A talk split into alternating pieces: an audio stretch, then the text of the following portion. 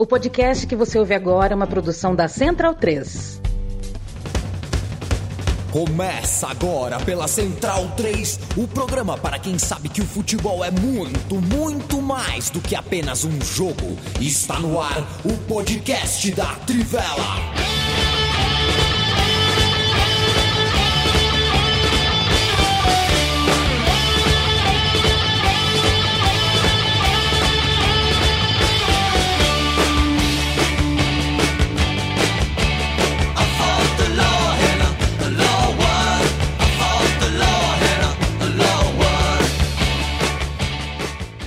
Olá, leitoras e leitores da Trivela, ouvintes da Central 3, está começando mais um podcast em parceria da nossa produtora com a redação da Trivela. Hoje, segunda-feira, 4 de julho de 2022, agora são 5h32, horário aqui de São Paulo e de boa parte do Brasil. Para quem nos acompanha de fora do país ou em outras paragens.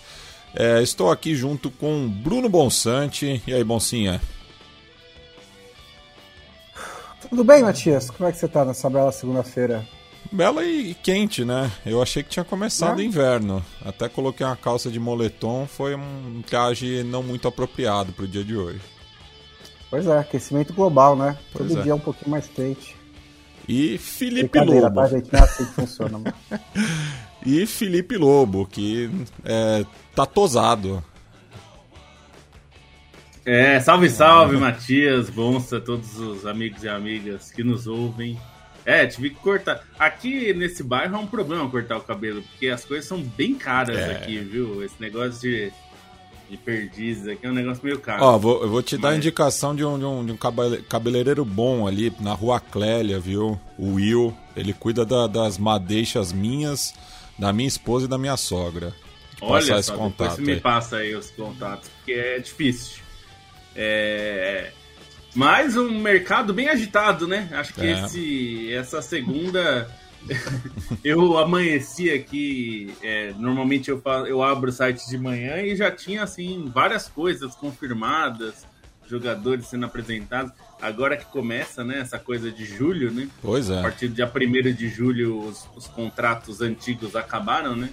Aliás, aliás eu estava vendo outro dia a, a, etimologia de janela, né, nas línguas germânicas, porque é wind, né, vento, e uma delas é Dous, que é, é madeira em alemão, né? Então é madeira e vento, né? Então estamos abrindo aí a uhum. janela de transferências do mercado europeu. É muita novidade, né? É, e uma coisa que não, não, sei se vocês concordam, mas, mas me chamou a atenção, até porque é, eu acompanho a NBA também. O, parece né, que essa é uma das temporadas que está cheio de. Uh, uh, fazendo uma analogia né, de free agent no futebol europeu. Né? Muitos jogadores sem contrato, é, grandes estrelas né, do, do, do, do futebol mundial, ou que é, indicaram né, que querem sair dos clubes aonde estão. É, é verdade. Tem, tem até uma, uma questão, uma, é, Matias, que até eu vi é, até tava. Onde que era? Acho que era na ESPN britânica.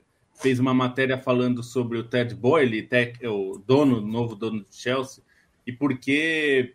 Aliás, era na ESPN americana mesmo, porque eles estavam falando por que, que não tem tantas trocas, né? É, num mercado tão onde o Boyle está tão acostumado com trocas, né?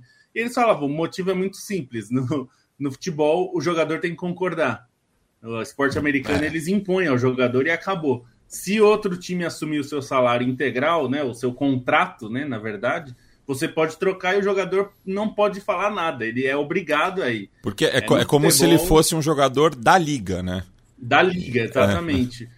Isso no futebol é inviável, impraticável, porque não é uma liga fechada, né? O mundo inteiro participa, né? E tem muitos centros relevantes em vários lugares: África, América, Ásia, Europa, Oriente Médio, enfim. E, e você não pode, até por um princípio da FIFA, que eu acho que é absolutamente compreensível, é, mesmo que tenha um outro clube disposto a assumir aquele contrato, o jogador precisa dizer sim, né? Ele precisa é, concordar. E, e, um outro ponto é a estrutura financeira também, né? Porque na, nos esportes americanos todas as franquias têm a mesma estrutura financeira. Todas elas obedecem ao mesmo teto salarial. Então, é, você pode pegar um super salário de outro, de outro time e incorporar ao seu, mas no futebol é muito mais difícil você fazer isso, né? Imagina claro. o Cristiano Ronaldo pro Burnley. Wolverhampton, é. E assim, como é que você vai pagar? Os, o, não necessariamente o, esses times vão ter o dinheiro para pagar o contrato do Cristiano Ronaldo, o contrato de um jogador muito caro. Na NBA, na NFL, na Major League Baseball, é, todo mundo tem pelo menos um mínimo, né? E, e assim, mesmo, mesmo tendo a, a, União Europeia ali, né? Agora não no caso do Reino Unido, né? Mas tinha a questão da, da, da legislação trabalhista europeia mesmo assim você tem né, essas movimentações transnacionais também, né? Claro, é, em algumas ligas americanas você tem franquias é, no Canadá, mas que está Mas sujeito, convenhamos que é. o Canadá né, é um é, quintal dos Estados né? Unidos pois em termos é. econômicos, né? É, ou pelo menos nas ligas funciona assim, né? Não que eles não tenham independência política, mas em termos econômicos, é, né, não, faz, não faz grande diferença, né? Mas no caso né, aí do, do, do, do, futebol globalizado né, que a gente vê, você tem é, diversas legislações diferentes operando, então tem que ter um mínimo né, de, de, é, de, de, rigidez né, nesse tipo de, de transferência. É, né? Mas assim, um, um ponto em relação ao, ao excesso de free agents, né, agentes livres, é, pode ser também uma readequação financeira da pandemia, né? Porque são contratos Sim. que muitos deles foram assinados antes, né? E que agora estão chegando ao fim e os clubes, alguns deles, a gente teria que ver caso a caso quais, mas no geral há um, uma questão de, de financeira, né? No, no, futebol europeu, muitas perdas e tudo mais. E também, e, e, e não só dos jogadores que estão saindo, mas também um outro, um outro sentido que é, por exemplo, é, o Barcelona não poder pagar para contratar. Então, quando o cara tá chegando com salário no fim, o Barcelona manda mensagem pro agente do Christensen e fala: Ó, não renova com o Chelsea, porque a gente vai querer contratar você. E se você renovar, a gente não consegue pagar. E aí acho que isso também, acho que isso também influencia um pouco, porque o Barcelona é que tá mais aproveitando esse tipo de negócio, porque ele é o Barcelona, ele tem um status muito grande, mas não tem dinheiro. Né? Então está conseguindo fazer esses reforços, a gente vai falar sobre eles daqui a pouco também. É, e, e, acho que tem um ponto importante que a gente vai falar um pouco mais na frente, principalmente relativo a Cristiano Ronaldo, mas que a gente já falou sobre o Neymar, que é, é o inflacionamento, né, Matias? A gente, a gente digo nós todos aqui, né? Mas é uma conversa que eu já tive com o Matias várias vezes sobre esse inflacionamento, né, de salários e transferências. Uma hora essa conta chegaria, né? A gente sabia que uma hora essa estrutura não ia sustentar de pé, né? Porque quem estava colocando dinheiro, muitas vezes, é, não tinha esse dinheiro ou era de mecenas. Não tinha dinheiro, como o Barcelona, ou era de mecenas, né? Os casos de PSG e, Manchester City e tudo mais. É, e esse, isso virou um problema agora, como no caso do Pogba, né? Que é um desses agentes é, é, livres. Que é muito curiosa a, a, as transferências que o Pogba fez é. no período, né? é, então, e, e, acho que é o caso do Neymar, e é o caso do Cristiano Ronaldo e tudo mais. Assim, esses caras chegaram num patamar salarial tão inflacionado pré-pandemia que ninguém mais pode pagar. Verdade são é poucos clubes, esses, né? Esses super, é, super jogadores, super estrelas talvez tirando o Bayern de Munique, que os, o, o, teto salarial, digamos, né, não existe um teto formal, mas é, o clube tem um certo limite, ele está bem longe de outros superclubes, né? Se a gente pegar esse clube dos cinco ou seis superclubes europeus, eles inflacionaram o mercado de tal forma que um jogador só consegue sair de um para o outro. Não dá mais para o cara do Barcelona ir para o Arsenal é um problema, porque o nível salarial dele era muito alto. Então, para ele ir para um time como o Arsenal, ele tem que diminuir muito o seu salário, né? Esse é um problema, é o caso do Pogba, porque eu, eu duvido que não tem interessados no Pogba. Mas existe um problema que é quem pode pagar pelo Pogba. Quem pode pagar pelo Neymar? Quem é, pode e, pagar e, pelo Cristiano Ronaldo? E, e são jogadores são né, que, que viraram marcas, né? Então, é, a, a, a, se, se eles optarem né, por uma baixada salarial, isso influencia em diversas é, pessoas, né? Porque são jogadores que acabam é, empregando de maneira direta ou indireta é, milhares de, de, de, pessoas, né? Caso do Neymar, do Pogba. E o Pogba parece o, o, Chaves na porta giratória em Acapulco, né? Porque ele não, não, não vai a lugar nenhum, né? Fica é. aí entre o é, Juventus e, e, e o Manchester United. É isso. Bem, é, vamos falar do. começar pelo Gabriel Jesus, né? Que é, com a chegada do Haaland. É, eventualmente perderia espaço no Manchester City, né? Ele já não era é, um titular absoluto né? no, no, no, ataque da equipe comandada pelo Guardiola. E, é, como já era previsto, né? É, era um rumor muito forte, acabou assinando com o Arsenal. É uma transferência cara, né? Assim, é, não para os padrões atuais, não, né? É, mas pensando, por exemplo, até o Palmeiras se beneficia, né? Da transferência do Gabriel Jesus como clube formador, vai receber uma porcentagem. Estão é, falando em 45 milhões de libras, né? 42 mais 3, né? É, de metas. 42 à vista é. e mais 3 em metas, né? É, que, assim, no mercado atual, principalmente na Premier League, não é tanto, né? É, é muito... É isso que a gente falou sobre os salários. A Premier League criou um mercado tão pesado é, que outros clubes de outros países já fica difícil. Então, por exemplo, o Milan pagar 45 milhões de libras é muito difícil, porque o Milan tem um orçamento bastante restrito. Então, não é que o, o Milan não seja grande, mas é que a, a diferença financeira se tornou tão pesada que um clube pagar como, né, como 45 milhões é mais difícil.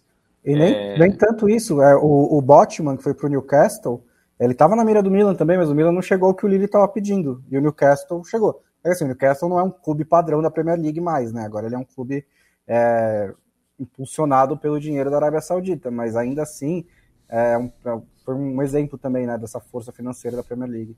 E o próprio Renato Sanches, né, que não está fechado ainda, mas ele é um desejo antigo do Milan para repor o Kessie, né, que foi para o Barcelona, e provavelmente, ainda não está confirmado, mas provavelmente tudo indica que ele vai para o PSG, justamente por isso que o Bonsa falou. O PSG pergunta para o Lili, quanto vocês querem? Ah, 40 milhões e o Milan não quer pagar? Eu pago.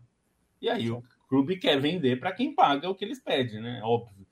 Enfim, só para voltar no, no Jesus, eu acho que é uma transferência que é boa para todo mundo todo mundo mesmo, todas as partes envolvidas. O Manchester City não teria espaço para ele e é ótimo fazer caixa com um jogador, jogador de ataque, sendo que você contratou do, dois caras que são potenciais estrelas. E, né? e, e ainda consegue e ainda consegue recuperar parte do investimento inicial sim, do, do, do Gabriel Jesus, né? Porque justamente é um jogador é, muito jovem, né? Então jovem, o, tem 25 o, anos. O Manchester City apostou nele quando ainda é, não era titular da, da, seleção brasileira e se deu bem com, com esse negócio. Mas, assim, nesse sentido, eu acho que não foi tão bom, um negócio tão bom assim. Assim, eu não sou investidor, né? Mas se eu boto 30 milhões de euros em, sei lá, quando que foi isso? 2015, 2000, né? 2016 para 2017. É.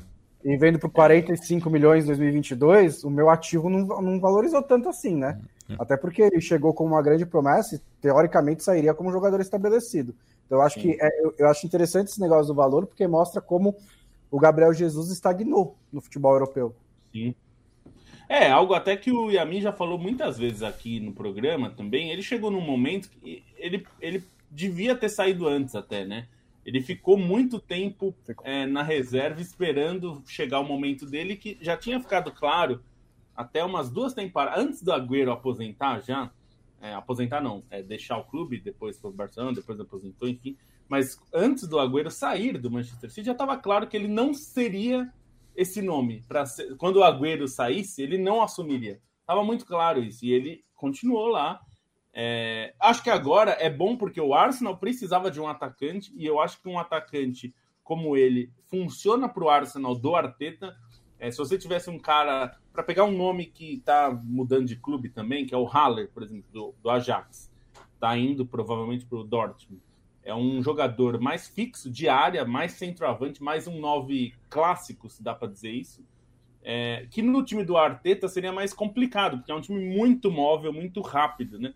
O Jesus, é, funciona melhor nesse estilo. É, ele, ele, é um ele vem para suprir, móvel, ele né? vem para suprir o, o Aubameyang, né? Que desde que é, o, o, o, Alba saiu, o, o, o, o, Lacazette, né, é, que também saiu. O, Arsenal não tinha um jogador desse quilate, né? É, e acho que ele tem esse. Eu acho que ele pode jogar pelo lado quando for necessário e tal, mas imagino que ele vai ser usado até como é. centralizado, porque falta esse jogador no Arsenal, né? Eles, eles renovaram com o Nketiah, o Ed Nketiah, que é um bom jogador, jovem, mas não é uma. Não é um jogador que vai ser super estrela do mundo. É. É, né? E o Jesus, ele pode não ser um super craque, ele não é um Haaland, né? Como o Manchester City contratou, mas ele é um ótimo jogador, super esforçado tem boas qualidades técnicas. A gente, no Brasil, por causa da seleção, falou muito sobre o esforço dele, né? Porque ele é um jogador é, de dedicação, raça e que, tudo que mais. se doa, né? Mas pro, ele não é coletivo. só isso, né? É. Ele não é só é. isso. Não, não, é, não dá para resumir o Jesus a marcador de lateral, né? Assim, é, ele, ele tava. Havia um descompasso entre o que o Manchester City era e as qualidades do Gabriel Jesus. É, ele chegou, o Gabriel Jesus chegou no Manchester City como uma ótima aposta, era tipo um, uma das melhores revelações do futebol brasileiro. Ele não se desenvolveu ao ponto de se tornar o centroavante titular do melhor time do mundo. E assim, sinceramente, são poucos jogadores que chegam lá, né? O, Manchester City teve o Agüero durante muito tempo, e aí foi contratar o Haaland, que é tipo um talento geracional que, que é de outro patamar completamente diferente. Durante esse período, ele teve oportunidades, né? Quando porque quando o Agüero tá lá e ele é, é, é, reserva do Agüero e às vezes entra pelo lado, marca uns laterais e tal, você fala, bom, beleza, o Agüero é o dono da posição, o Gabriel Jesus tá esperando a vez dele. Mas o Agüero sai e mais de, durante duas temporadas não há essa sequência do Gabriel Jesus como homem-gol do Manchester City. Ele continua sendo muitas vezes utilizado pela sua utilidade, né? De, ah, beleza, vou jogar esse jogo específico aqui, vou botar o Jesus na ponta esquerda, que eu preciso que ele marque esse jogador do Real Madrid. E vai encaixando ele por ali em jogos um pouco mais fáceis, né? Porque você pode pegar a quantidade de gols do Gabriel Jesus, às vezes tem bons números. O cara fez 20 gols na temporada. Beleza, mas tipo, 12 foram na Copa da Liga Inglesa e na Copa da Inglaterra contra o, o, o Bury, contra o Bolton. Né? Então, assim, é, tem muitos desses gols que o Gabriel Jesus fez. Agora, no Arsenal é outra expectativa, é outro padrão de exigência, é outro estilo de jogo. Então, acho que é uma contratação muito interessante para o Arsenal, que aprendeu a contratar. Eu estou chocado com isso, né? Eu não esperava que isso fosse acontecer, mas parece que aprendeu, porque já são duas janelas seguidas que o Arsenal aposta em juventude, aposta em jogadores com potencial. Ele está fazendo um, um, ataque em que o Gabriel Jesus é o jogador mais, mais velho, e, e excluindo o PP, que eu que assim é, não tem espaço nenhum mais com o Arteta, teria que recuperar, se aparecer uma proposta, deve sair. Mas o Gabriel Jesus, com 25 anos, é hoje o jogador mais velho do ataque do, do, do, do Arsenal. O Nketiah Lembrando os bons tempos do Wenger, né? Exatamente, exatamente, né? Que postava muito em juventude, em jogadores técnicos e tudo mais. Né? O ataque do. O Arsenal está montando um ataque que é super técnico, super veloz e que tem capacidade de crescer junto, né? O Odegar, o Smith Rowe, ótimos jogadores pro, ali para o meio do campo, o Sakai, o Fábio Vieira, que veio agora do Porto, o Jesus, é, é, são, são jogadores que acho que encaixam muito bem no que o Arsenal está tentando fazer. Acho que foi uma ótima, eu concordo com o Lobo que foi bom para todo mundo. Para o City, eu só acho que é, poderia ter tirado um pouquinho mais de dinheiro, acho que acabou vendendo na baixa, não foi tão bom financeiramente assim, mas aí também, né? Quem se importa com o dinheiro do Sheik, né? Então... É, não, não para eles não faz muita pois diferença. É. E também eu acho que é aquilo que você falou, ele foi comprado com uma expectativa que não se cumpriu, né? A verdade não. é essa, não, não cumpriu a expectativa.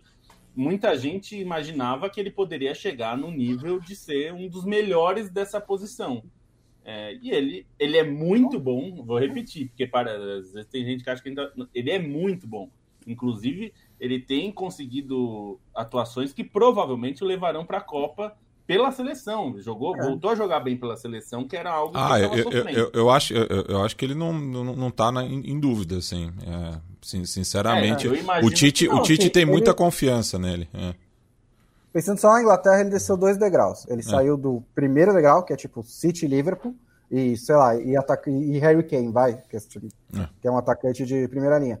Mas assim, é, se ele fosse pro Tottenham mesmo, ele, teria, ele seria mais reserva. É. Que é um time não, e, de Champions League. E, justamente. O Chelsea não se interessou, mesmo procurando atacante ele está procurando três, dois ou três atacantes Mas nesse mercado. Eu, eu, acho que justamente ele vai ter mais continuidade agora, né? Vai, vai chegar em, em, Se for para o Qatar, como eu, eu, espero, eu acho que ele vai chegar com mais rodagem, né? Nessa, nessa meia temporada até a Copa do Mundo.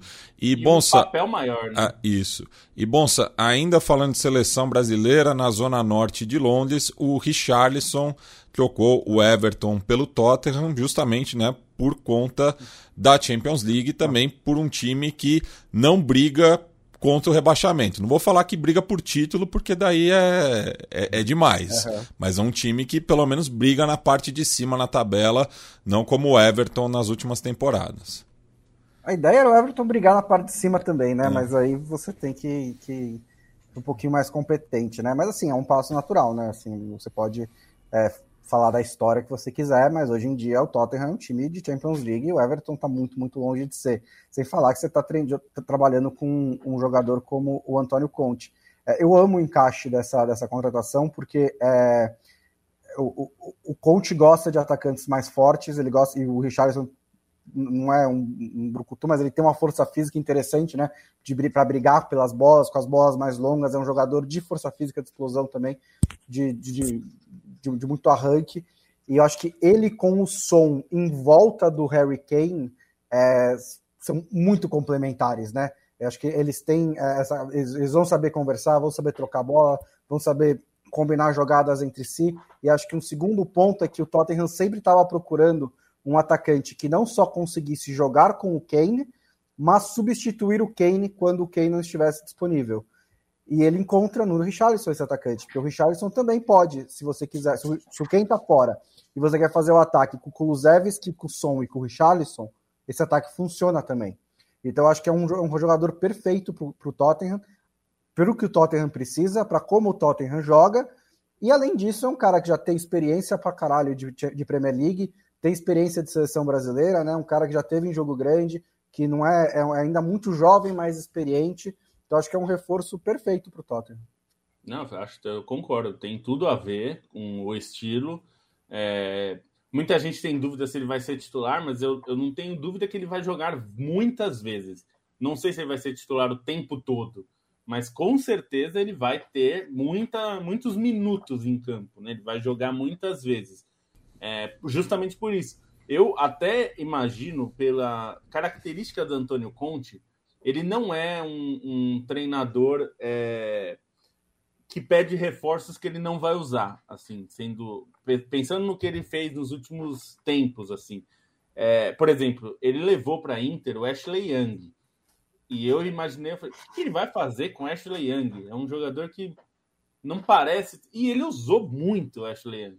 E, e assim, dando o braço a torcer, porque eu sempre fui contra o Ashley Young na Inter, ele jogou bem. Ele foi bem. É, então eu, é, eu não acredito que ele fez esse esforço todo, inclusive com provavelmente vai ser a maior contratação do Tottenham nessa janela, é, pagando aí um valor alto, né, 50 milhões de libras mais ou menos, é, para ser um jogador de é, é, rotação só.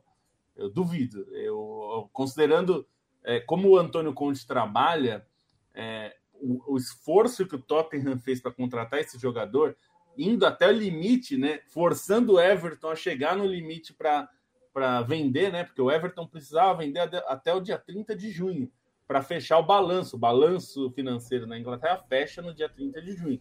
E o, o Everton fecharia com prejuízo, que geraria vários problemas, várias restrições.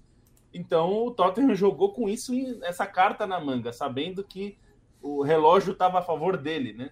É, e jogou até o limite que o, Everton aceitou. Tanto que o relato na Inglaterra é que o Everton aceitou a contragosto, porque achou que o Richardson valeria mais, mas a situação financeira do clube é, impediu que o Everton negociasse por valor maior.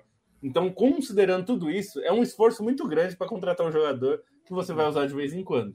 Né? Não, considerando quem é o, o Conte e que ele exige muitos reforços, é, duvido que ele pediria para o clube fazer tal esforço para um jogador não entrar em campo. E, e assim, ele ao é contrário. E é o Jorge Sampaoli que parla, né? e, e, assim, e, e, ao contrário do, do, do City, que tem um foco mais claro, pro Tottenham, o que vier é lucro, né? Então ele precisa de um, de um elenco também que brigue pelas, pela uma Copa da Liga, é, ou mesmo pela FA Cup, assim, né? Porque é uma torcida carente de títulos justamente, né? Então é, precisa né, de, de, dessa competitividade, né, de você ter ali uma disputa né, é, entre as peças ofensivas, e daí dá para fazer várias combinações, né, porque o Richarlison, pelas características dele, pode jogar com o Son, com o Kane, enfim, é, ou, os três juntos é, em, determinado momento, enfim, dependendo do adversário, então aumenta, tem o, né... Tem o Lucas Moura lá, viu? A gente às vezes esquece. É, né? sim, mas é que, o, que o Lucas tá, já tá meio escanteado, mas também é, é uma, é uma opção, né? É. Sim, é, é a história, é a história da vida dele né, no, no, futebol europeu, né? Quando acabar a carreira dele e for lançar a biografia, vai ter que ser Lucas Moura, o eterno reserva da Europa. Porque ele não consegue ser titular em lugar nenhum. É. O Paris Saint-Germain não foi, foi pro Tottenham também não foi. Tem algumas fases ali em que a, ele joga um Aquele mais, jogo em Amsterdã, ele sai do banco, né? Não, acho que ele era titular. Ele era titular. É. Foi, foi quando o Kane estava machucado. É, então, então, então, então, foi assim, isso. É, então, mas acontece, ele tá confortável nesse papel. É, mas assim, eu, eu tô gostando muito das contratações do Tottenham, né? O, eu, brinquei do que o, o Conte sempre pede muitos reforços, mas ele. E, e, por exemplo, tem esse, esse exemplo que o Lobo deu, você poderia usar no Tottenham pro Perisic, né? Tipo, por que, que o Tottenham tá contratando o Perisic? Mas assim, é um homem de confiança do Conte que jogou pelo, pelas alas, né? Com o, com o Conte na Internacional e campeã, e você tem no, no Tottenham não necessariamente é, muita força ali pelos lados, né? Tem o Emerson Royal e o Doherty de um lado, tem o, o Reguilhon no outro. Não é muito profundo, mas o Perisic é um jogador experiente que entende o estilo de jogo do coach e vai ajudar o Tottenham. Bissumar, um ótimo volante, um ótimo meia. Nossa, né? excelente. Uma contratação excelente. Excelente contratação, veio do Brighton. E agora você tem o Richarlison para ser esse atacante a mais que o Tottenham precisava. Bem, e voltando ao noroeste da Inglaterra, o Manchester City já tem o substituto do Fernandinho, né? É, o Leeds, é, mais uma vez, fornecendo aí, né, pé de obra para os outros clubes, né? O pessoal até brinca, né? Fala que o, o Bielsa acaba prospectando para os outros clubes, né? é verdade. É, até o Calvin Phillips, que foi contratado, é, para mim é um dos melhores dessa posição na Premier League. O que não é pouca coisa, considerando que a Premier League né, é essa Superliga hoje, né, de, europeia. É, eu acho que ele é muito, muito bom. Ele tem algumas características que eu acho que o Manchester City aprecia bastante. Primeiro, ele é muito bom de leitura de espaço, que foi algo que fez com que o Marcelo Bielsa o tornasse um jogador melhor né, e mais é, preponderante no Leeds. Ele já era titular do Leeds quando o Marcelo Bielsa chegou, mas o Bielsa deu um papel mais importante para ele, por estilo que o Bielsa gosta de jogar. É, e que, claro, o, o, Guardiola já falou mil vezes que bebeu da fonte do, do, do Bielsa, embora eles não sejam iguais, evidentemente mas tem alguns conceitos, digamos, que o Guardiola bebeu do Bielsa. E, e, ele é muito bom de leitura de espaço. Ele faz muita interceptação, que é algo muito importante para times que jogam mais adiantados, né? Tem que ter um jogador que consiga não só fazer o desarme no jogador que tem posse de bola, mas aquele que consegue fazer com que a bola não chegue nesse jogador, né? Intercepte, na, na, na corte o passe na hora da transição do outro time. Então, são duas características que eu acho muito importantes, além de ser tecnicamente bom, que é evidente, é, precisa ser, qualquer jogador de alto nível, é, de qualquer posição, né? É, precisa ser tecnicamente bom hoje, mas eu acho que isso encaixa muito bem. E eu acho que ele vai brigar pela posição com, com o Rodri, porque ele não é um jogador é, tão abaixo do Rodri. Eu acho que, inclusive, ele, tá, ele é um potencialmente um pouquinho melhor que o Rodri. Então pode ser interessante para o Manchester City ter dois jogadores desse nível. É, é, ele teve uma lesão relativamente séria na última temporada e duas menores na temporada passada, e todas as vezes em que ele saía do time do Leeds, o Leeds sofria muito, né? Os resultados caíam muito. É, inclusive, na temporada passada, o Leeds já começa mal, né? Mas piora quando ele se machuca, e aí não tem nenhuma capacidade de recuperação para o Bielsa, que acaba saindo do time, trocado pelo Jesse Marsh. É, ele é substituto do Fernandinho, né, dentro da hierarquia do elenco do Manchester City, né, para ser um dos jogadores do, do, que vai brigar em posição com o Rodri. Eu acho que os dois podem até jogar juntos, dependendo dos jogos, né, fazer ali o famoso duplo pivote, né, como eles falam na Espanha, é com dois meias mais postados, né, atrás provavelmente do De Bruyne, que vai jogar no 4-2-3-1. É uma ótima contratação, né? O Pirlo de Yorkshire, que sempre foi um dos meus apelidos favoritos do futebol europeu. É mais um, um bom reforço para o Guardiola, que já tinha contratado o Haaland. É, e... Ele é um nativo, né, de Leeds, torcedor do Leeds, e ele até fez uma despedida interessante. Ele é, falando. Primeiro, ele agradeceu o Bielsa, que disse que é o melhor com quem ele já trabalhou, que é, é algo muito constante na carreira do Bielsa, né? Bom, mas também o cara só tava, ficou no Leeds a vida inteira, né? Bom, tudo bem, mas... É que passou vários treinadores, né? É que... é. Passaram alguns treinadores. É. ele até agradeceu o Jess Marsh também, que tá lá, né? E fez um bom trabalho de recuperar o Leeds, ainda que tenha se salvado na Bacia das Almas. É, mas ele falou sobre os fãs, né, os torcedores, e como foi importante. Um dos sonhos dele era jogar pelo clube, que é o clube de coração dele. E é um dilema muito comum, né, Matias? A gente pensa num clube como o Leeds, que é um clube super tradicional, de, representa muito a cidade, né? É muito representativo da região, inclusive, não só da cidade. Mas chega uma hora que um jogador que é de alto nível, ou que se supõe ser de alto nível, ele tem que escolher entre ser uma lenda local, e ele poderia ficar no Leeds para sempre, e ele provavelmente conseguiria se aposentar com bastante idade, inclusive jogando no Leeds, uhum. ou tentar se desafiar a jogar nos melhores é, uhum. né, da, da Europa, né? Hoje na Liga Inglesa é a melhor, mas jogando no Manchester City joga Champions League. Não, e pensando, né, pensando em, sele, em, seleção inglesa também, né? Até pensando na seleção inglesa. É. É, ele, ele, tem bastante moral com o Southgate, né? Acho que inclusive é para fazer ali o volante é, um, é o melhor que o, que o que a Inglaterra tem. É, junto com, o Rice é muito bom também, né? O Henderson joga na posição mais avançada. Pelo menos é perto, né? Yorkshire e, e Manchester ali não é ah, tudo é, não, não, não, não, se gostam muito. É. é. É, não se gostam, mas ele não foi pro United também, é, né? Aí, e aí ia ser pior. É. Aí ia ser um pouquinho mais difícil para ele justificar Como lá em casa. O Ferdinand fez, né? Que deu bem é, ruim na época. Ainda mais na época que o Leeds era mais forte, né? Era mais competitivo. Né? Mais competitivo, né? Então, ah, é só lembrar que o Haaland nasceu em Leeds, né? É, que é, é, bem pertinho de Manchester. Foi bem na época que o pai dele estava trocando o Leeds pelo Manchester City. É, então são, são cidades muito próximas, assim, da mesma quase da mesma região, assim, né, é. da Inglaterra. Então não é uma diferença muito grande. Não deve, ele não deve ter problema com a comida. Não, nada. a comida é ruim em todas as partes. Se mudar, viu? Talvez nem precise. eu não sei onde é o centro de treinamento do, do é. Leeds é. e do Manchester City, mas, mas talvez não seja moram na periferia. É, eles moram no subúrbio. No então, subúrbios. O subúrbio de Leeds deve ficar tipo a 40 minutos de carro do subúrbio de Manchester. É. Tanto que jogadores do Liverpool e do Manchester United moram muitas muitas vezes nos mesmos condomínios, né? Porque as é, cidades é. são muito próximas. Né? Então, muitas é. vezes os, os, os, jogadores dos dois clubes rivais moram no mesmo condomínio. Até. Bem, e, e, falando do Merseyside agora, boa notícia para o Liverpool, né, Bonsa? Já que o Salah renovou o contrato até 2025. Então, o que projetar aí para essas próximas três temporadas? Eu tinha um casamento no fim de semana em Belo Horizonte e o Salah decidiu anunciar exatamente durante a hora que eu estava no avião. No avião. tipo, a única hora que eu estava desconectado nos últimos seis meses, mas enfim. Isso é outra história, não tem nada a ver, não interessa aos nossos ouvintes, mas eu fiquei um pouquinho revoltado. É assim, é, depois que o Mané saiu, eu achei que era muito pouco provável que o Liverpool não fosse renovar com o Salah, porque é, você trocou na folha salarial do Liverpool, na estrutura salarial do, do Liverpool, que é bem rígida e bem organizada, né? Você tirou o salário do Mané e colocou do Darwin Nunes, que é bem abaixo.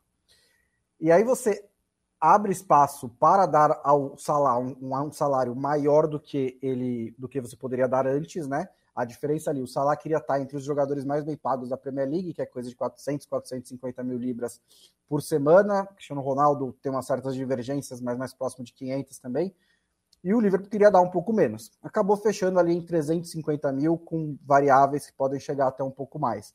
É, eu acho que o Salah basicamente justifica esse, esse, esse, salário assim toda semana. Não tem uma semana, um fim de semana de Premier League que ele não faz um gol ou não dá uma assistência.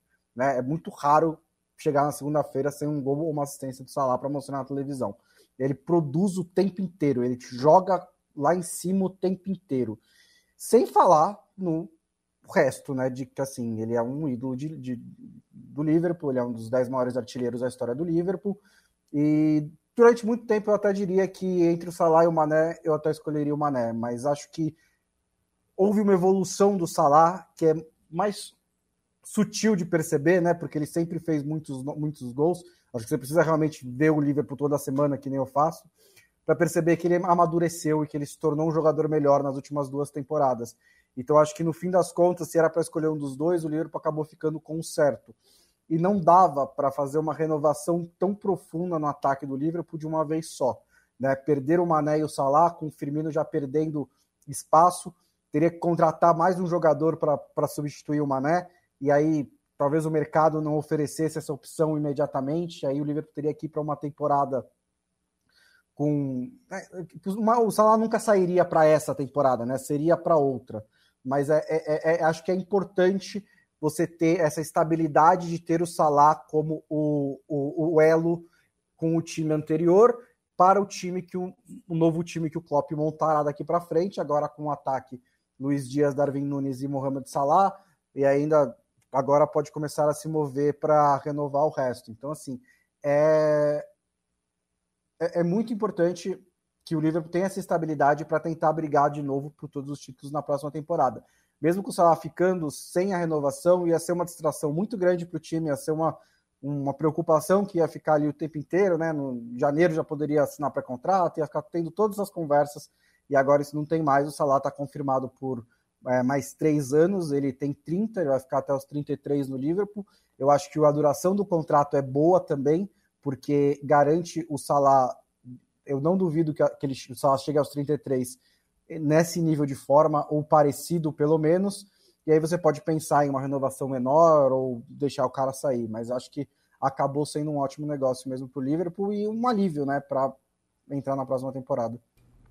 É, eu diria até que é a melhor contratação do Liverpool na temporada, mais que o Darwin Nunes, que é muito bom, mas o manter o Salah e ter essa garantia, que o Bonsa falou, né, para o jogador e para o clube ter a, a, satisfação de manter um cara que é um dos maiores artilheiros da história do Liverpool. Não é pouca coisa que a gente está falando, né? É um clube que tem artilheiros históricos importantíssimos e ele está dentro do top 10 de artilheiros desse clube.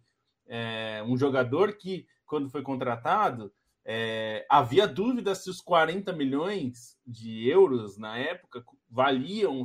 Era outro mercado, tá? 40 milhões naquela época, talvez hoje fosse 80, é, pela inflação que se passou nesse período. Mas, é, de qualquer jeito, havia uma certa dúvida: hum, será que ele é tudo isso? Porque no, no, Chelsea não foi tão bem. E ele não só foi tudo isso, como foi muito mais do que tudo isso, né? Ele se tornou um cara decisivo e além de fazer muitos gols, gols muito importantes, né? Então, é. É, acho que para a torcida tem um significado que vai além do, né, do, do, é. do, dia a dia do jogo e tudo mais. Ele é o nono maior artilheiro da história do Liverpool, ele tem 156 gols. E entre os 10 primeiros, ele é o que tem menos jogos pelo Liverpool, que é 254. Ele vai se tornar o oitavo e passar o Michael Owen, sei lá, no fim de agosto, porque faltam só dois, dois ou três né? dois gols. É. é se ele fizer uma média de 30 gols por temporada, desses, nesses três anos de contrato. O que é factível. Já, o que é baixo até é.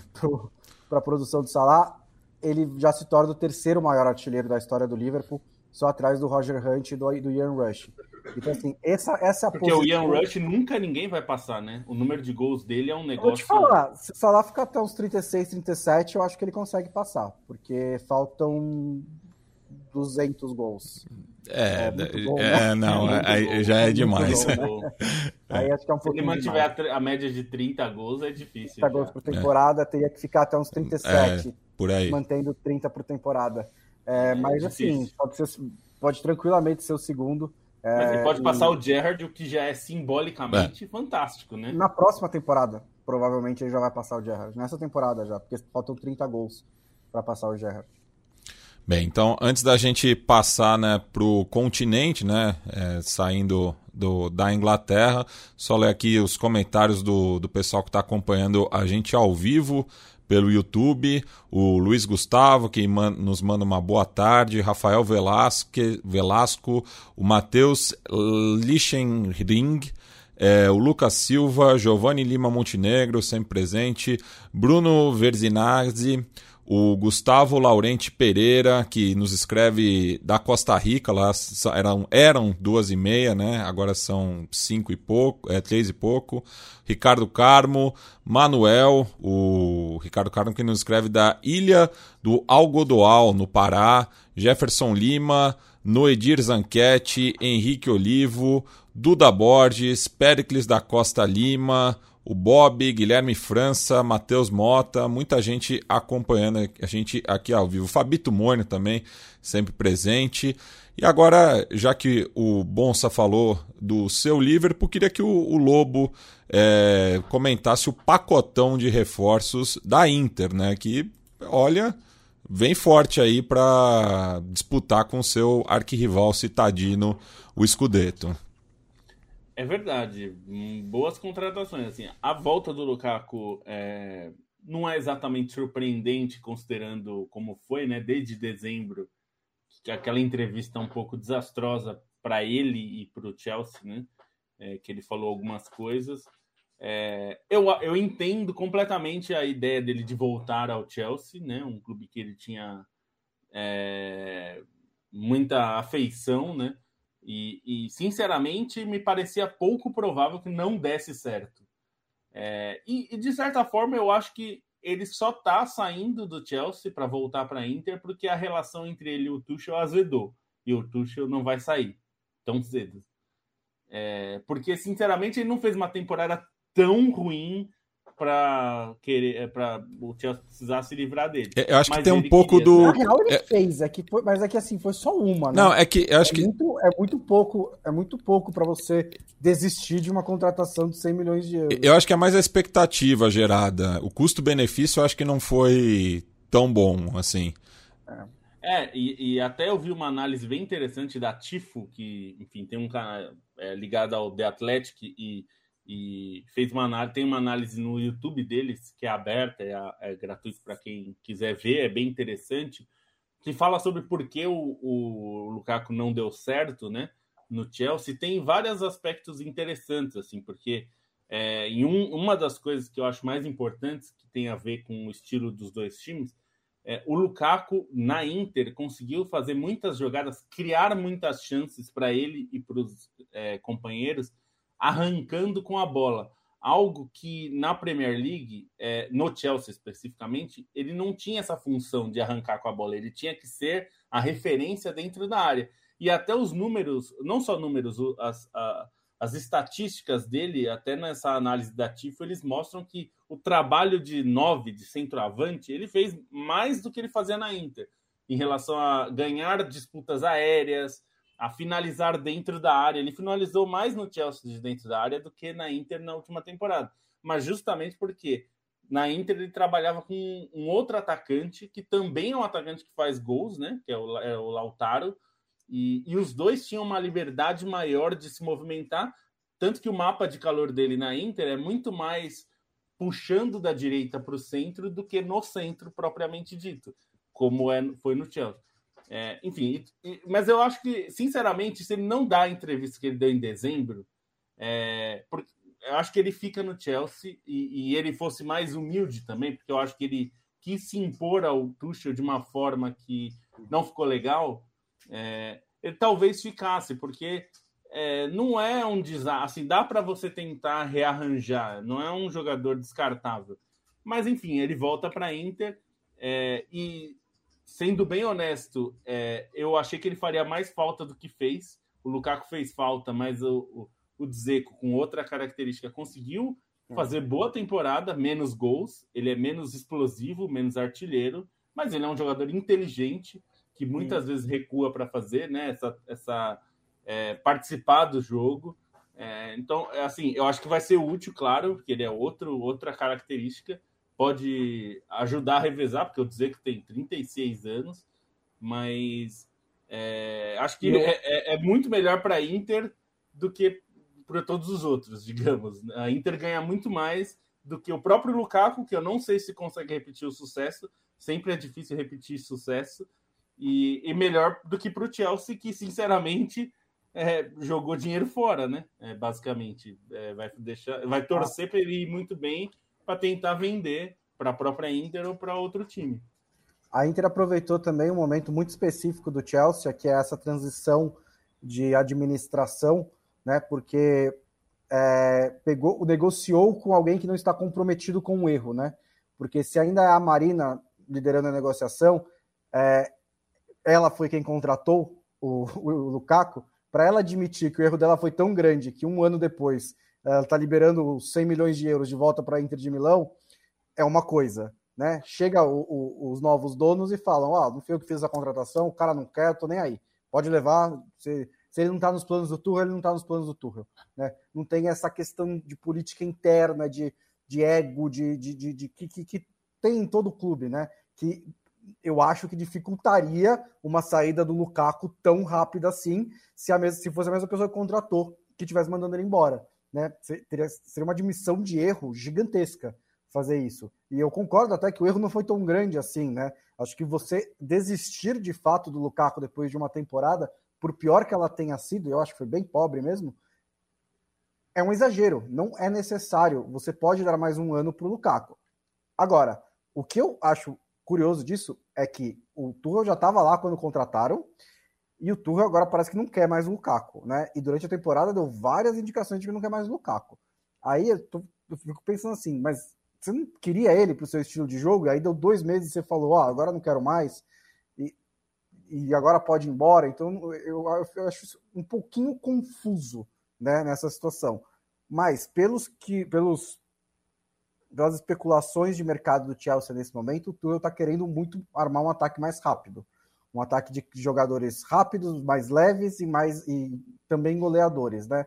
Os nomes são Sterling e Rafinha para se complementar ao Havertz, se complementar aos outros jogadores, ao Timo Werner, que são jogadores de características também parecidas que já estão no Chelsea. E o Lukaku é, tem essa, ele tem a explosão, né? Não sei se ele tem a e, e, chega nessa velocidade, mas não é essa característica, né? Ele não é ponta, ele não é esse jogador de, de, de...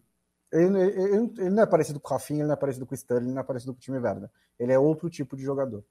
É, e só para pegar as outras contratações que a Inter fez né, nesse pacotão, o, o Aslani, é, o Christian Aslani, que é albanês, né, é muito bom jogador, assim, vem é, de uma temporada que ele se estabeleceu como titular, de, como meio campista, é, ele chega para ser reserva do Brozovic, e esse foi um problema identificado pela Inter como um buraco do elenco, não tinha um jogador para substituir o Brozovic, é, a Inter, como a gente falou sobre o Milan, né? A Inter não pode escolher o, o Calvin Phillips e contratar, então você contrata um jogador que está dentro é, do seu leque de possibilidades. Ele é um jogador jovem de 20 anos, pode certamente é, pode contribuir. Acho que ele tem características que funcionam de forma relativamente similar ao Brozovic, é, pelo que a gente viu, né? é, na, na, temporada dele. É, trouxe também o, o Onaná, que era um jogador já é, especulado desde dezembro, pelo menos desde dezembro do ano passado, é, de 2021. O Randanovic tem 37 anos. Ele é um jogador que já teve períodos melhores. Ele é um jogador que é, tem algumas oscilações, mas a, Inter percebeu quando o, o Randanovic machucou e colocou o seu reserva, viu que não dava para confiar, porque ele falhou num jogo crucial contra o Bolonha. É, isso pesou muito né, na, na, na, ideia de que precisaria de um outro goleiro mesmo. O Onaná estava disponível porque o contrato dele acabou né, com a Ajax, e ele é um jogador que eu acho, inclusive, que pode ser titular. É, pode ser que a Inter aposte nele, talvez não de início, mas eu acho que ele vai brigar com o Randanovic. Eu acho que o Randanovic não termina a temporada como titular, o que é natural, considerando que ele é um goleiro mais veterano. O Ananá é um jogador mais jovem, né? Tem 26 anos. Então, é, enfim, vai ter bastante tempo aí para brigar e provavelmente vai ter bastante oportunidade. O Aslani que veio do Empoli, né? Eu tava esqueci de falar disso. E o Mictarian, que me parece uma oportunidade de mercado. Trouxe o Mictarian é, vindo da Roma, que acabou o contrato. É, não acho que é uma posição que o, a Inter precisava de jogadores, mas considerando que provavelmente o Alexis Sanches vai sair, o contrato acabou, né? É, não há intenção de renovar, porque ele custou caro, né? O salário dele era relativamente alto, considerando que ele veio do Manchester United, né? É, então, imagino que é mais uma opção de profundidade de elenco propriamente dito do que um jogador que vai chegar para jogar com frequência. Mas ele é uma opção interessante porque, por exemplo, o Tchalanoglu, que é hoje um jogador titular, é, eventualmente, sem ele, você pode usar o Mkhitaryan nessa posição. Ele já jogou algumas vezes assim. No Shakhtar, ele jogava muito nessa posição mais centralizada, né? Então, pode ser um jogador interessante nesse sentido. É, então, acho que a Inter já tinha o melhor elenco. O elenco da Inter já era melhor do que o Milan. E hoje, acho que já era melhor. Na, temporada passada, já era melhor que a da Juventus. Em, em, é, em profundidade, digamos, e agora fica mais. Então, acho que também é, o fato de ter trazido alguns bons reforços aumenta a responsabilidade da Inter de brigar de novo pelo título. Brigou, não vai ganhar todo ano, acho que a Inter precisa brigar pelo título e, mais do que isso, conseguir fazer um bom papel na Champions, que eu acho que o Inzaghi conseguiu fazer isso. Perdeu é, do Liverpool, que era um dos melhores times da Europa, e perdeu fazendo o Liverpool suar um pouco, pelo menos. Não foi como a gente viu em temporadas anteriores, a Inter sendo eliminada com sobras, né, digamos, é, sendo eliminada, às vezes tomando um, um vareio né, de futebol. Então, é, e, a diretoria, e a diretoria reconheceu esse trabalho do Inzaghi, né, deu uma renovação para ele, é, mais simbólica, só aumentou um ano, mas aumentou o salário também. E foi importante porque acho que perder o título para o Milan poderia causar alguma coisa, porque é, o, o, o, elenco da Inter era melhor, era atual campeã, defendia o título, então tinha mais responsabilidade de ganhar do que o Milan. Mas brigou, brigou bem, né? Era também um ano de transição da Inter e teve esse bom papel na, na Champions League, então a diretoria reconheceu e está dando continuidade ao trabalho do Inzaghi. E falando do Milan, é, acabou perdendo né, uma peça importante no, do elenco campeão, o Frank Kessié, que junto a, o, com o Andreas Christensen do Chelsea irão refor reforçar o Barcelona na próxima temporada. É, bons reforços, assim, não são... É, o, o Kessié, principalmente, eu acho que já é uma reposição antecipada ao De Jong, que deve sair. O Christensen, assim, sinceramente, eu acho que o Barcelona não precisava do Christensen, porque eu não acho que ele é um jogador que chega para resolver zaga nenhuma. Ele é até tecnicamente bom, mas eu acho ele mentalmente pouco confiável.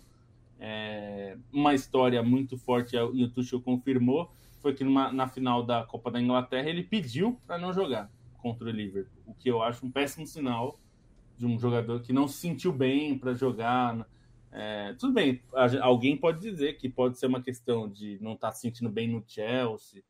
É, não me parece muito o caso. Parece que ele não estava. Eu não acho que ele é um jogador confiável mentalmente, digamos, no sentido de que ele não é um jogador que é, chega com confiança e tal. Ele precisa de alguém como o Thiago Silva era, é, ou como o Rudiger também era, jogadores que passam uma confiança muito grande com quem ele pode é, fazer um, um, uma parceria.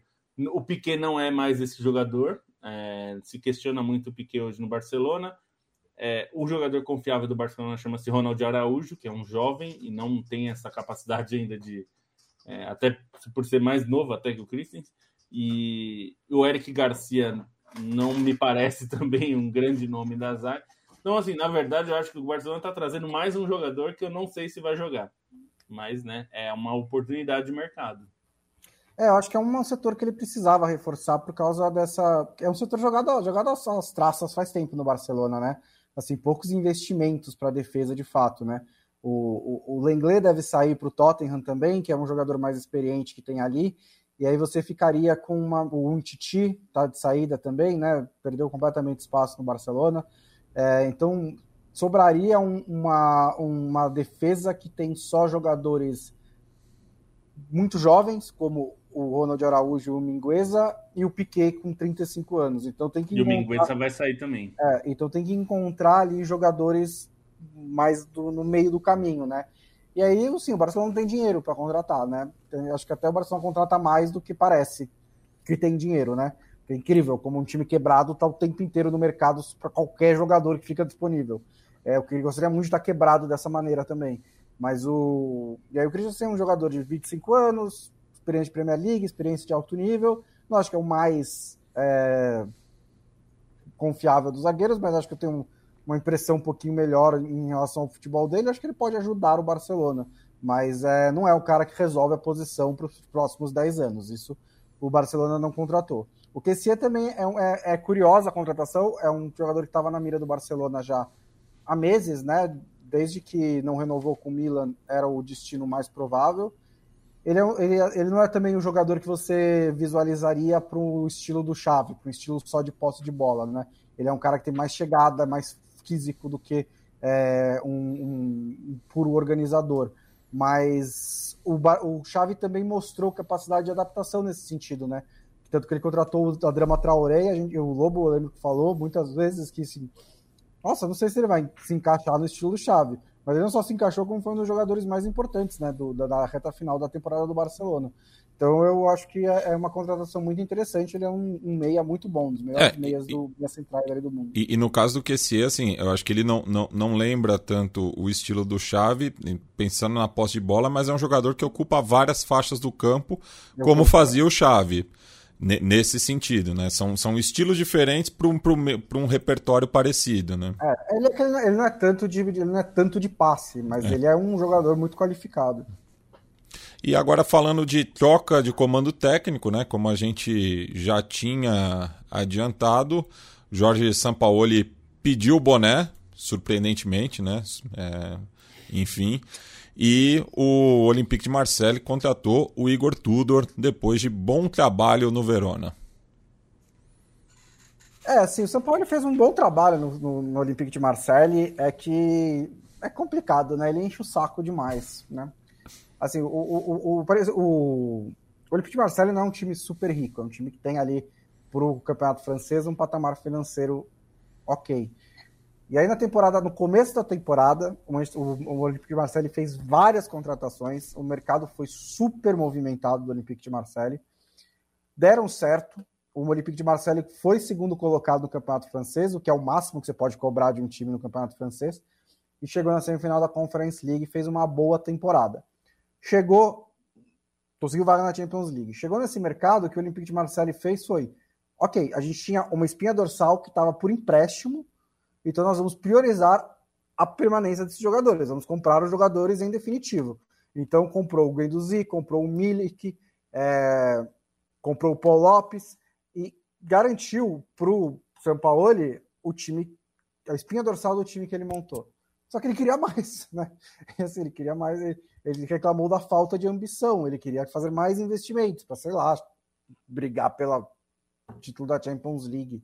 E aí o, e o, a, a, mensagem da diretoria do Olympique de Marseille foi: nós temos ambição, mas o timing não é esse. Né? Aqui, esse, esse mercado não é o mercado de investir, esse é o mercado de manter. Né? Foi como eu entendi. E aí o São Paulo foi embora, porque ele tem a paciência de uma criança de 7 anos. Então, é, é uma pena, porque ele é um excelente treinador. Assim, a gente fala muito do, de, ah, do, treinadores brasileiros ou sul-americanos, se eles vão dar certo para a Europa, na Europa e tudo mais, os dois trabalhos do São Paulo na Europa foram muito bons. O do Sevilla e do Olympique de Marseille foram muito bons. É que o cara, assim, no, no, no Sevilla ele nem saiu obrigado, né? Que veio a seleção argentina, ele foi. Mas, é, o, mas o histórico do Brasil, principalmente, né? Eu acho muito difícil, assim, quando eu sou um clube segundo, terceiro patamar de, de, de das grandes ligas, eu ligo pro pro dono do Marcelo e falo, aí, como é que foi a experiência? Eu ligo pro presidente do Atlético Mineiro e falo, aí, como é que foi a experiência? Pro presidente do Santos. Eu saio dessas ligações falando, caralho, será que eu quero mesmo esse cara aqui? Não, e, e, e mesmo assim, no, no, nos trabalhos mais duradouros dele, que foi na Universidade de Chile e na própria seleção chilena, ele também saiu muito chamuscado, também, né? É. É, de, deixa saudade pelos títulos, mas não pelo dia a dia, né? É, e assim, é. e a base, e tem uma coisa boa pro Olympique de Marseille é que a base que ele deixa costuma ser boa, né? Como ah, o Atlético Mineiro tá se aproveitando agora. Exatamente, o Atlético Mineiro, o Santos também. É. O Cuca acabou levando a base do, do, do Santos pro, para a final da Libertadores, da própria seleção chilena, né? Ele sai depois de um título e depois. O, o o, confirma. O ganha é. outro, exatamente. É. Então, ele deixa uma boa base. Pra, então, e acho que o Tudor é um treinador muito interessante para aproveitar essa base, né? Ele é um técnico muito jovem, mais jovem do que o São Paulo, ele não tão jovem assim, ele tem 44 anos. Ele já tem uma boa experiência em vários países, né? Treinou na Grécia, treinou na Turquia, treinou na Croácia, que é da onde ele é.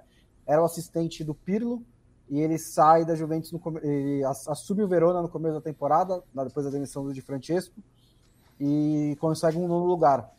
E com um time que ganhou dos grandes, né? Os primeiros nove jogos dele, ele já ganha da Juventus, ele oleia Lazio, ganha da Roma, empata com o Napoli e com o quinto melhor ataque, que é até uma mudança em relação ao Verona de temporadas anteriores, né? Que era um time mais defensivo, um time que nem fazia tantos gols assim. O Tudor monta um time bastante ofensivo, que tem quinta melhor defesa e um, quinto melhor ataque e uma das piores defesas. É, por esse sentido, encaixa com o time de São Paulo. Ele tem uma diferença grande de posse de bola no, nos dois times. O Verona não tinha uma grande posse de bola, ali 150%. Era um time mais que pressionava e atacava com mais objetividade. O São Paulo, o Olympique de Marseille, é era um time de 60% de posse de bola. Mas isso é uma adaptação que é absolutamente factível. Acho que é um bom nome, né? Assim, é um treinador jovem também, que também prega um futebol ofensivo, mas que enche menos o saco. Então, é ótimo para o Olympique de Marseille. É, a torcida do Olympique de Marseille falou que Tudor. Mas falando sério, é, o Tudor, é, eu acho que é uma boa escolha. E assim, pensando no, no, campeonato francês, o Olympique de Marseille é quem tem mais condições de fazer o PSG suar. Não só é, por capacidade financeira, que é um time é, muito popular, né? É, na França. É o clube mais popular da França, né? O PSG fica próximo, mas é ficar atrás, né? É, principalmente em regiões fora da região metropolitana de Paris. O, o PSG é, não é tão forte quanto o Olympique de Marseille é em outras regiões fora da sua, é, da sua, do seu local. É, mas assim, tem uma questão que é o, o, o Olympique de Marseille, assim como quase todos os clubes franceses que não o PSG, precisam fazer um trabalho muito específico de, de buscar jogadores, né? Você precisa buscar jogadores que não são badalados, porque os badalados vão para o Burnley, ou para o... Burnley não, porque caiu, mas, enfim, para o Fulham, para os times ingleses de baixo orçamento, contratam os melhores franceses, várias vezes. Isso não é incomum. Então, muitas vezes o Olympique de Marseille tem que fazer a prospecção na Ligue, na Ligue 2, né, na segunda divisão francesa, tem que fazer a prospecção no LAN, no, é, no Saint Etienne, pegar esses jogadores. Na Bélgica. Né? Na Bélgica. É. Na, na Holanda, enfim. Você buscar esses jogadores, desenvolver esses jogadores e buscar transformá-los em jogadores de alto nível ou você pegar jogadores bons em baixa, né? O Milik foi um pouco isso, né? Ele estava em baixa no Napoli, é, o Napoli já queria se livrar, ele traz o Milik, que é um bom jogador, né? Um jogador capaz de fazer gols. É, enfim, é, eu acho que o, o, o, Olympique de Marseille é quem melhor tem condições de fazer isso, junto com um pouco com o Lyon, mas o Lyon tem mais uma questão organizacional e o, o, é, o Olympique de Marseille tem uma capacidade de massa de, muito grande, né? Então seria importante que o Olympique de Marseille continuasse nesse nível de trabalho, né? Que foi um ótimo trabalho do São Paulo não brigou pelo título francês, mas ficou ali numa posição muito boa. E para você, como o Bonsa falou, eles devem ter falado o São Paulo: a gente tem ambição, a gente só não é louco, porque não dá para contratar com dinheiro que você não tem. Então você tem que galgar é, passos aos poucos para você conseguir. Porque se você quiser brigar com o PSG, você vai quebrar. O PSG tem dinheiro infinito. Ele tem aquele, aqueles, aqueles truques de videogame, né? De é, de, de dinheiro infinito. Ninguém tem isso na França, então é, é tentar buscar aí bons negócios. Só antes da gente passar para o próximo assunto, falando do Paris Saint-Germain, acho legal a contratação do Vitinha, é, que foi anunciada na semana passada, porque quando um clube promete mudar, né, quando qualquer um promete mudar, é, você precisa ver com ações se o que a pessoa está prometendo, ou o clube está prometendo, é verdade, se ele está falando a sério. E acho que essa contratação, a contratação do Gautier já tinha me indicado isso, e a contratação do Vitinha é, é mais um passo nessa direção, é uma contratação diferente para os padrões do Paris Saint-Germain recentes. É, ele é só o segundo jogador de 40 milhões de euros para o meio-campo desde o Pastore. E isso se você confirma, isso se você considerar o Di Maria um jogador de meio-campo. O que assim, não sei nem se é. É um cara mais de. é meio atacante, né? Mas às vezes joga ali no meio-campo. Mas era só o Paredes. Em todos, em 10 anos, ele só contratou o Paredes de mais de 40 milhões de euros. E é outro jogador de 40 milhões de euros. E além do dinheiro investido no meio-campo, é uma promessa, né? Não é um jogador estabelecido, não é o Hinaldo, não é o André Herrera, não é o Danilo Pereira, não é os, os caras de meio campo que o Paris Saint-Germain foi catando daqui e dali quando ficava sem contrato. Ele é uma promessa, um jogador muito jovem, só teve uma temporada de alto nível, é um cara que tem características parecidas com a do Verratti, então é, um, é uma contratação super de um projeto, de encaixar em um projeto.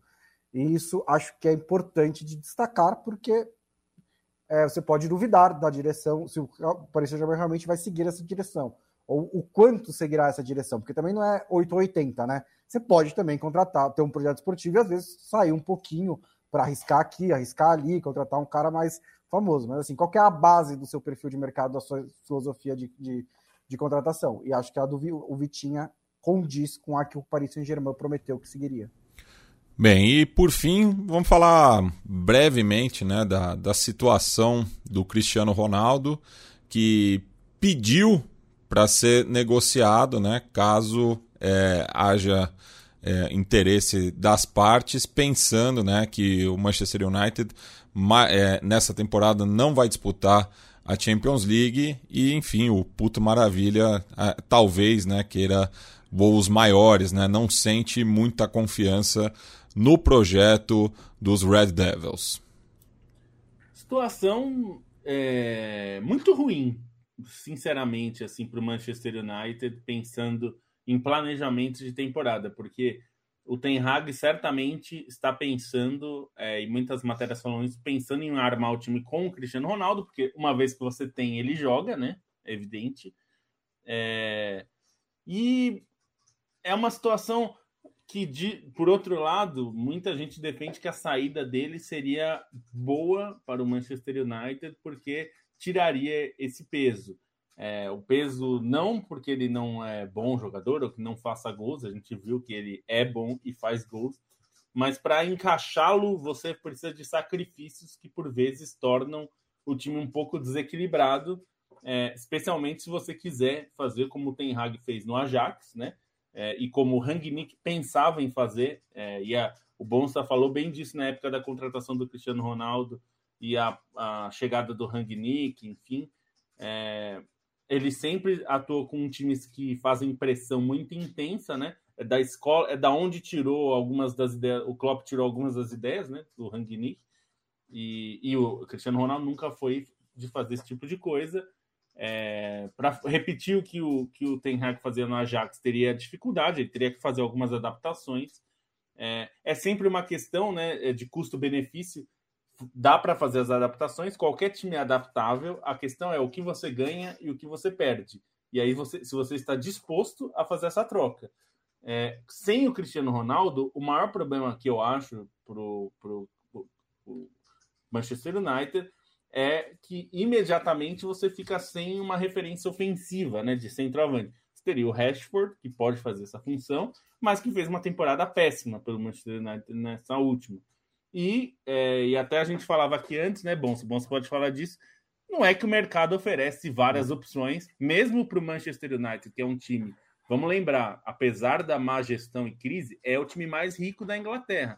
O Manchester City eu não estou contando com o dinheiro é, extraterrestre lá, que a gente não sabe quanto tem.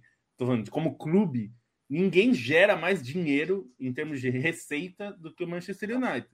Então, é um time rico. Provavelmente a saída do Cristiano Ronaldo abriria espaço para contratar alguém. Mas quem? É, é assim, é, é, é, porque quando o Cristiano Ronaldo começa a fazer os gols, né? E ele fez gols muito importantes nessa temporada.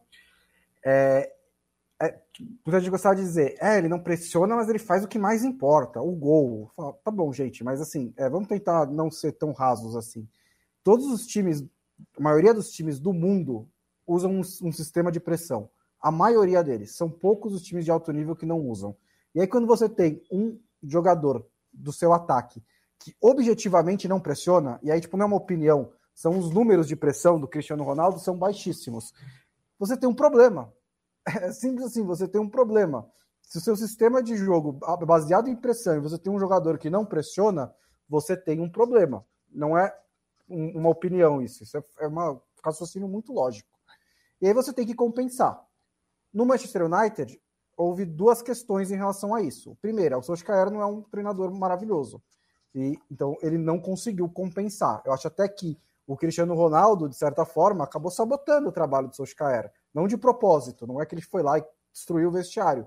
Mas o, o, o Manchester United estava caminhando devagar para algum lugar com o Solskjaer. Chegou o Cristiano Ronaldo e mudou todas as exigências do time. Todos os, me os mecanismos de, de, cobertura, os mecanismos de compensação tiveram que ser adaptados para você ter o Cristiano Ronaldo e os seus gols. E o Solskjaer não sabe fazer isso. E aí chegou o Rangnick com um estilo de jogo mais de pressão ainda, estilo de jogo 100% baseado em pressão, com um mandato de interino, sem moral nenhuma, e não conseguiu fazer o Cristiano Ronaldo funcionar.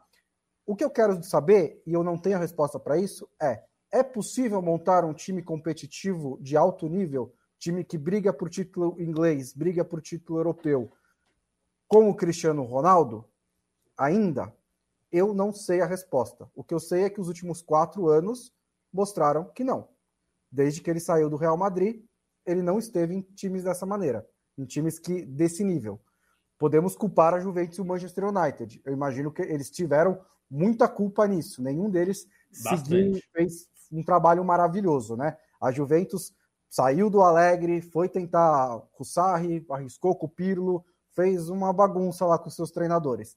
E o Manchester United, até o nosso amigo aqui, Henrique Olivo, pergunta que o United tem dinheiro, mas o que explica os poucos reforços até aqui? O United é muito ruim nesse serviço. É muito, é ruim nesse ruim. negócio. Né? Os caras estão especulando metade da Eredivisie, que não é uma liga rica, é uma liga que está precisando de dinheiro o tempo inteiro, há meses, e não fecha nenhuma negociação. Inclusive, esse é um dos pontos que, segundo a imprensa europeia, levou o Cristiano Ronaldo a falar: quer saber, gente, eu vou sair daqui.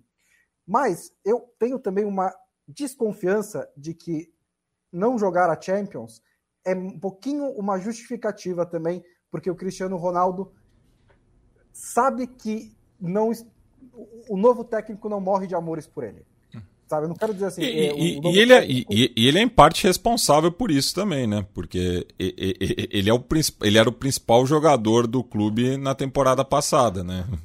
É, isso eu acho assim. Eu, eu como torcedor de um time que passou muitos anos fora da Champions League, querendo que os caras os cara saindo querendo jogar a Champions League, eu sempre falei, então por que você não classifica o time? Aí, é.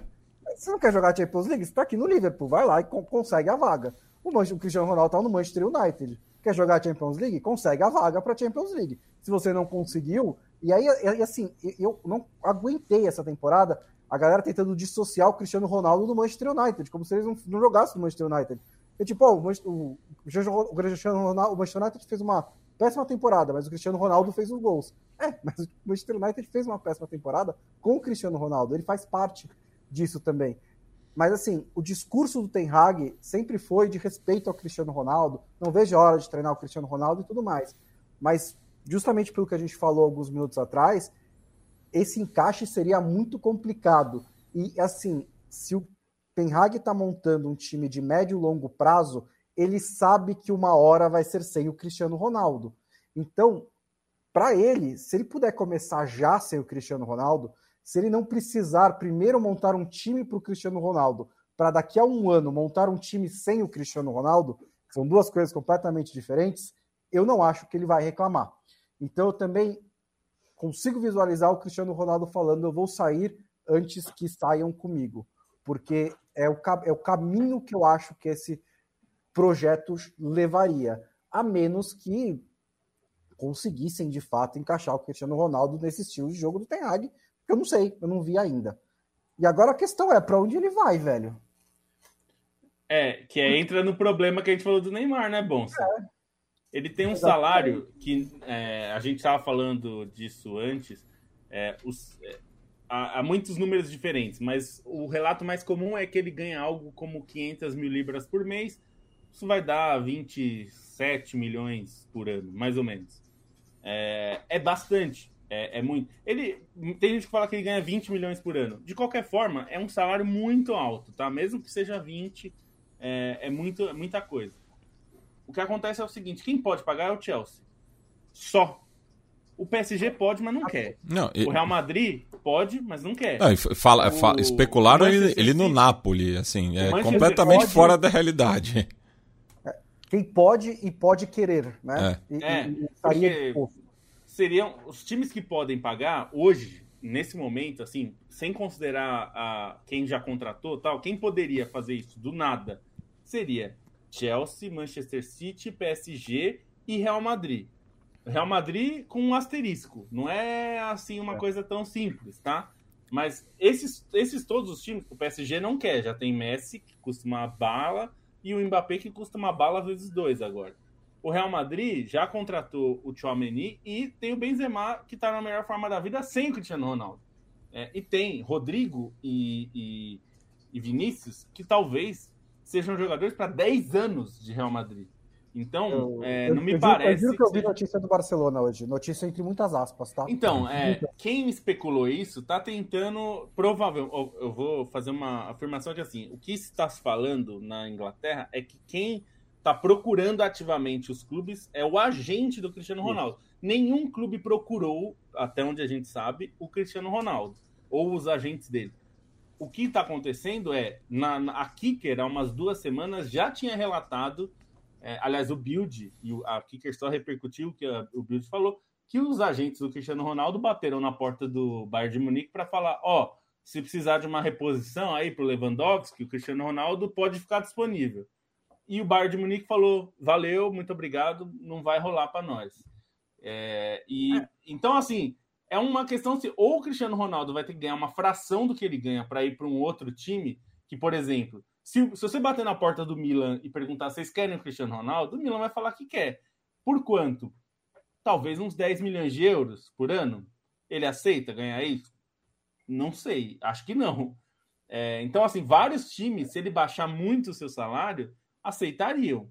É, é, a questão é, assim como o caso do Neymar, que ganha né, próximo disso, para ele sair do PSG, ele vai ter que ganhar menos. Esses caras estão dispostos a ganhar menos para ir para um clube que está na Champions League, disputando títulos e tal?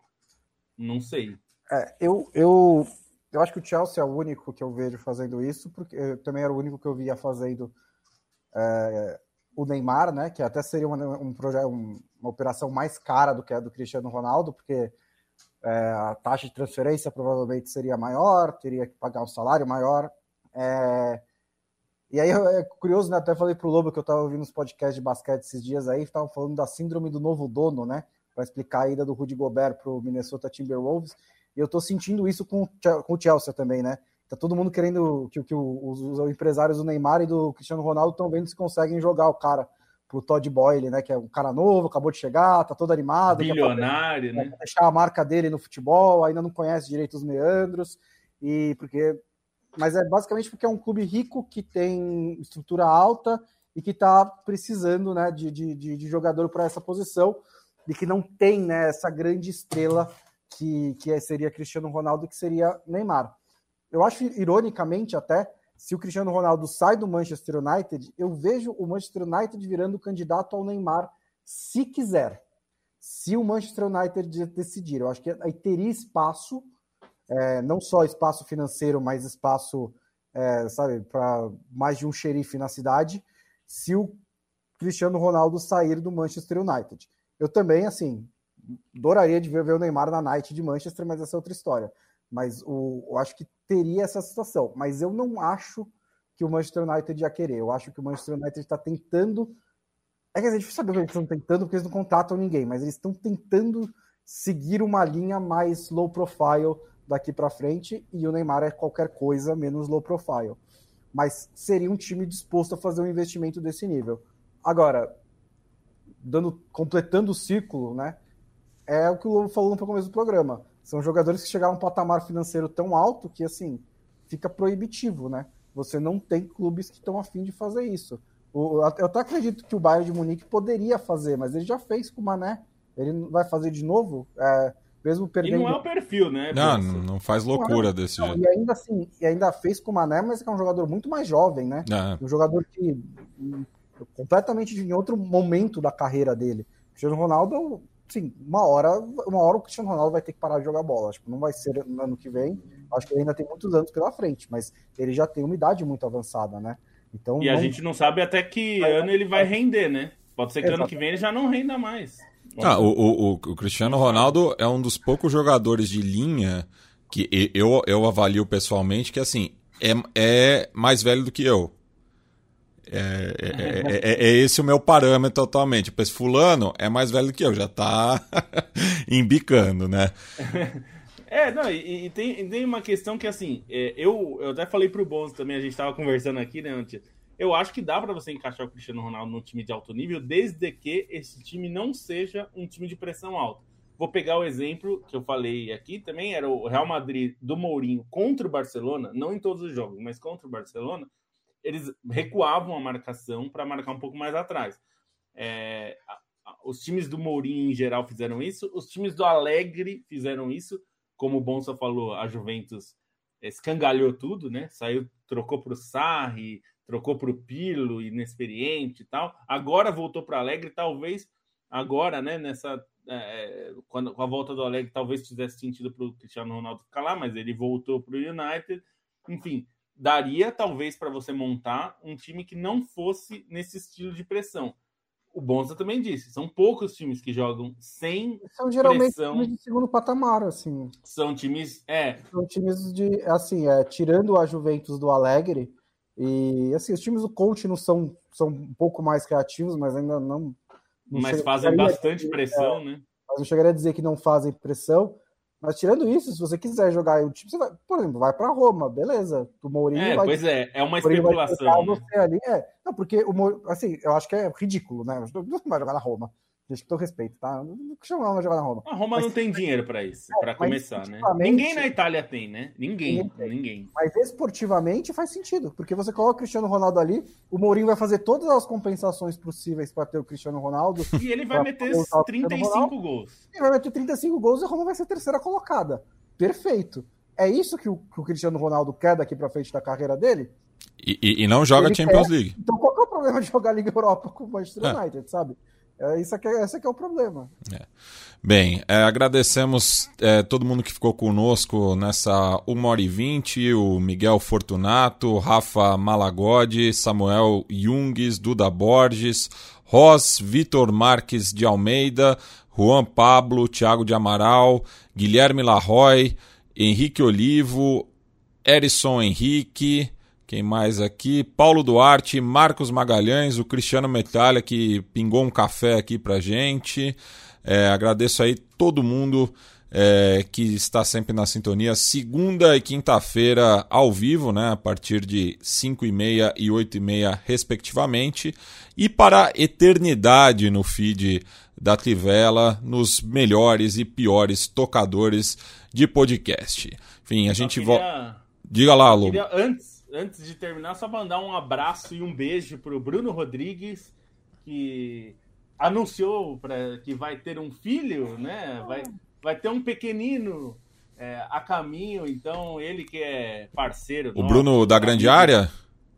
Não, o Bruno Rodrigues ah. é um outro, é um amigo nosso que joga, joga futebol com hum. ele, ele é muito parceiro, o Bonsa conhece também. E é, enfim, vai ter um filho. Vai ser uma briga, porque a mãe é cruzeirense e ele é corintiano. Vai, é, mas eu já falei que ele vai, com certeza, vai torcer pro Manchester Dá pra chamar de Ronaldo já, daí, né? que ele torce pro Arsenal. É. E, é, dá pra ele pro Ronaldo. É, ele torce pro Arsenal e eu falei pra ele: seu filho vai torcer pro Manchester City. É, mas ele vai ser ouvinte da Trivela. O Bruno falou que vai ouvir o podcast quando ele nascer com o menino no colo pra ele já acostumar. Então. Já mando um abraço e um beijo para ele e para Sabrina, que vão ter esse pico ruxo aí nos próximos meses. Bem, um beijo para ambos, felicidades ao casal e familiares. E que é com essa boa nova aí que a gente encerra essa edição. É, próxima quinta-feira eu estou ausente, o Leandro e a mim volta. Imagino que o seu xará Leandro Stein também, para falar aí da rodada de meio de semana das competições sul-americanas. Hasta! Falou!